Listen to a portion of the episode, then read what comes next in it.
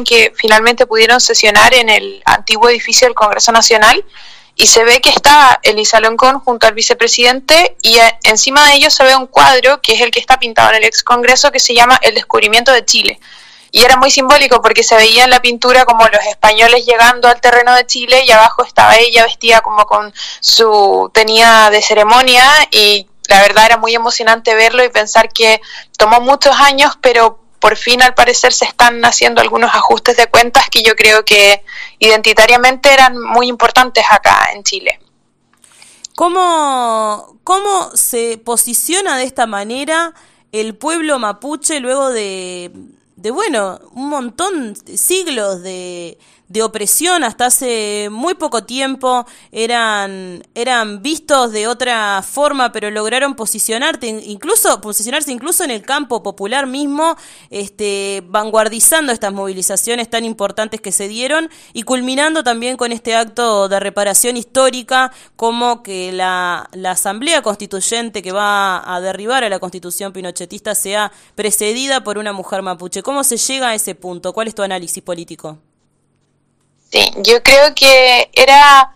un poco se tenía la noción de que la ciudadanía chilena no estaba tanto en sintonía con, los mapuches y con sus demandas, porque en el fondo las élites políticas no estaban en sintonía con eso y hasta este momento ellos eran los que habían llegado al poder y a ejercer como la representación popular. Pero yo pienso que a partir del estallido fue muy notorio que la gente misma, el pueblo, las personas que estaban en la calle, sí empatizaban eh, se empezaron a ver muy rápido las banderas de los pueblos originarios, la bandera mapuche, empezaron a surgir todos los nombres de las como víctimas que han habido en estos años. Está el caso de Camilo Catrillanca, que hace algunos años lo mataron los policías y trataron de encubrirlo después.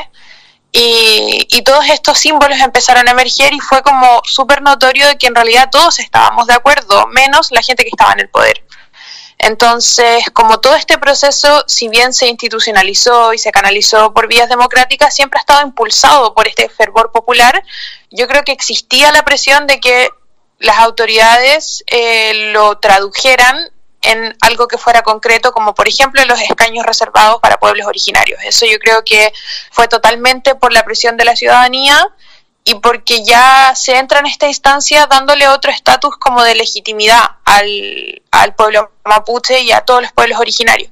Entonces, cuando ellos se reúnen antes de que empiece la convención y dicen que quieren proponer a Lisa Loncón como presidenta, que además era de toda lógica, porque ella es una mujer súper capaz, es una tremenda académica, tiene mucha trayectoria, fue elegida en la región metropolitana por el cupo mapuche con muy buena votación entonces era de toda lógica y lo que hacen los sectores mayoritarios, que son los que están representando más que nada el apruebo y las cosas que se pedían en el estallido, no les no es que no les haya quedado otra opción, sino que era muy lógico que se sumaran a esta a esta idea y que se respetara que en el fondo, además que ella se plantea como una presidenta de transición, o sea, para abrir eh, una primera etapa en la convención y quizás cuando el reglamento esté y se inaugure otra etapa, pasarle a la presidencia a otra figura que represente lo que se necesita para la siguiente etapa. Sí, una actitud este, realmente muy colectiva del trabajo que también refleja un poco cómo se organizan ellos en sus comunidades, ¿no? Porque quizás otra diría otra cosa, por decirlo de alguna manera, ocupando ese lugar tan importante, ¿no? Sí, y también lo otro que a mí me pareció muy lindo ese día fue el día en que empezó la convención y que se eligió a Lisa Loncón, fue que antes de que empezara la convención, diferentes grupos de convencionales se juntaron en diferentes partes de Santiago a hacer algo que fuera simbólico para ellos, ya sea los de la lista del pueblo, que se juntaron en la plaza donde eran las manifestaciones porque ellos son una lista que surge de los manifestantes y el pueblo mapuche se reunió en el cerro que se llama Santa Lucía, pero cuando los españoles llegaron ellos le tenían puesto el nombre de Cerro Huelén. Y se juntaron en el cerro a hacer como sus propios rituales y bajaron y caminaron por la Alameda, que es la calle principal de Santiago, vestidos con sus vestimentas tradicionales de ceremonia. Hay una machi que entró a la convención que además estuvo presa de manera injusta, eh, acusada de un crimen que no cometió, entonces era todo absolutamente simbólico. Yo literalmente me puse a llorar viendo ese video de verlos caminando por una calle que les pertenecía a ellos antes de que pasara todo lo que sabemos que pasó en, en los siglos que siguieron después.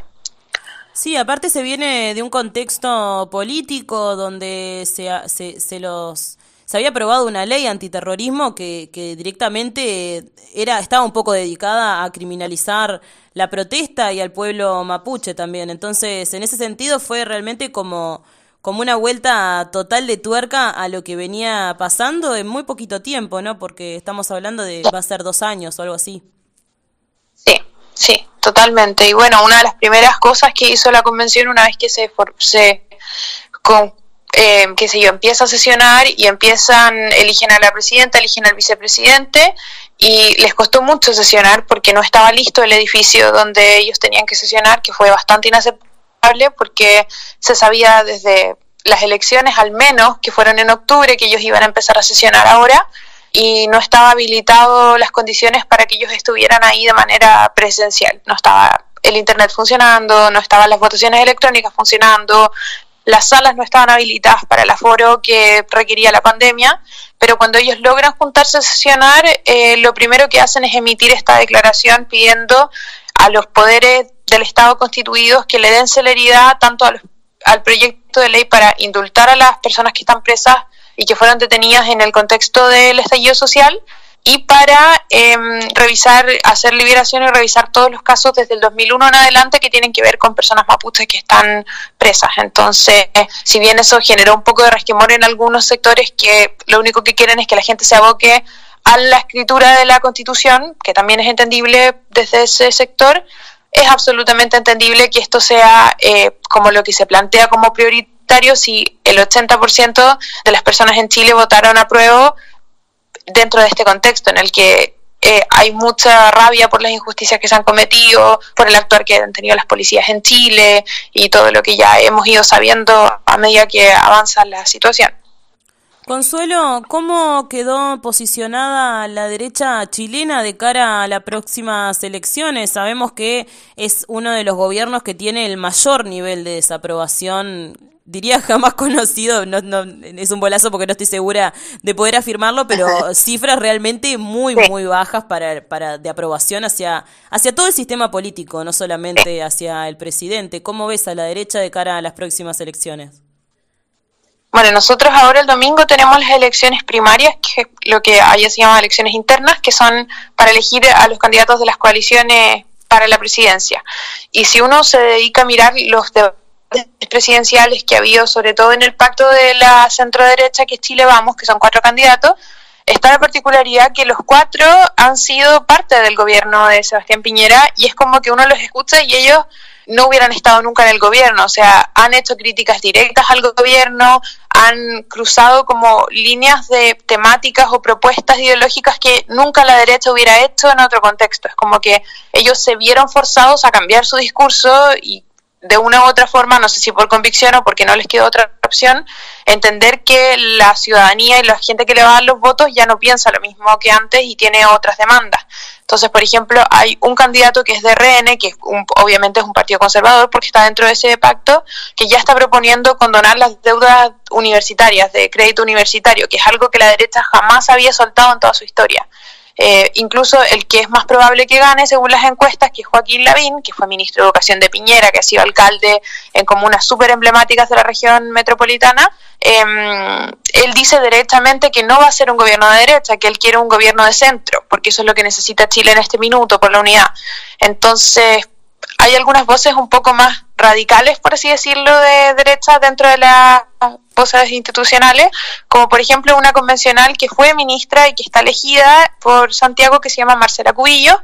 que ella ha hecho un poco esta defensa de por qué la derecha le está entregando el discurso a la izquierda, que la gente siempre va a preferir el original que la copia. O sea, si la derecha sale a proponer condonar la deuda universitaria, entonces ¿por qué no votar directamente por la izquierda, que es la que lo ha propuesto desde siempre? Y que cree que la derecha tiene que defender sus ideas y hacer como una defensa cultural. Pero realmente eso en este minuto no tiene mucha proyección electoral porque es cosa de mirar lo que ha pasado en el último tiempo y la mayor parte de la gente no quiere eso. Entonces están como yo creo en una decisión entre si se atrincheran en sus ideologías que ya se demostró que son minoritarias, quedaron súper disminuidos en la convención y si no se van aliando con personas que piensen un poco parecido a ellos, pero ellos moviendo sus pensamientos a los otros, no van a lograr nada. Entonces yo creo que la derecha está en un proceso identitario importante de decidir si se quedan atrincherados sin posibilidad de lograr nada en lo que ellos piensan o si flexibilizan y empiezan a entender que la población quiere cosas distintas a las que ellos están proponiendo en los últimos 40, 50 años. Ahí está, y también el Frente Amplio y el Partido Comunista de Chile han tenido como un aumento bastante importante de, de, su electorado y también de apoyos en Chile. Si no me equivoco, hubo una elección hace poco en Chile, no sé si fue provincial, que, que quedaron bastante bien posicionados. No sé cómo se verán de cara a las nacionales, no sé cómo lo ves vos. Sí, en la elección de convencionales constituyentes les fue muy bien, sacaron menos constituyentes que... Eh, o sea, sacaron más constituyentes que eh, la nueva mayoría, la ex nueva mayoría, que es la concertación en el fondo, que no tienen más o menos nombre porque están aliados solamente por temas electorales en este minuto y, y tienen más representación que ellos. Entonces está como esta noción de que la nueva izquierda está dejando totalmente offside a la izquierda tradicional en Chile y la izquierda tradicional no fue capaz de inscribir un pacto de primarias para, para eh, las presidenciales, porque también trataron de sumarse a la primaria de eh, que es el pacto electoral del Partido Comunista con el Frente Amplio,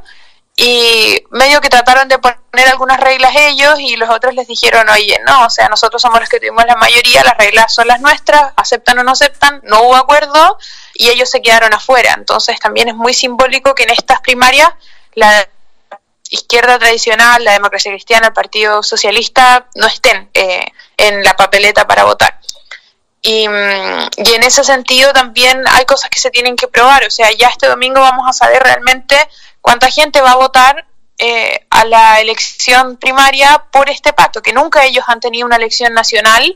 eh, directamente por representantes de ellos. Entonces, si bien tuvieron buenas votaciones convencionales, también habían muchos independientes que eran eh, líderes de eh, organizaciones territoriales, ciudadanas, que les se dieron cupos. Entonces, esta es como un poco su prueba de fuego y también saber cuál de los dos perfiles de la izquierda es el que se va a imponer. Si es que el perfil del Frente Amplio, que es Gabriel Boric, que es bastante más eh, abierto al diálogo y a los acuerdos con sectores más de centro, o el Partido Comunista, que es un poco eh, más tradicional y más eh, como firme en sus propias convicciones y y que es un poco pensar que va a costar más hacer un pacto más amplio si se impone esa acción, por así decirlo. Pero eso lo vamos a saber cuando contemos los votos, porque también como en Chile el voto es voluntario, no se sabe muy bien cuánta gente va a ir a votar y qué van a votar las personas que vayan. Ahí está, Consuelo. Muchas gracias por estos minutos que hemos compartido al aire. Esperamos volver a tenerte y seguimos muy atentos y atentas a la situación del hermano pueblo de Chile. Así que muchas gracias. Mm, gracias a ustedes, que estén bien. Abrazo grande, chao, chao.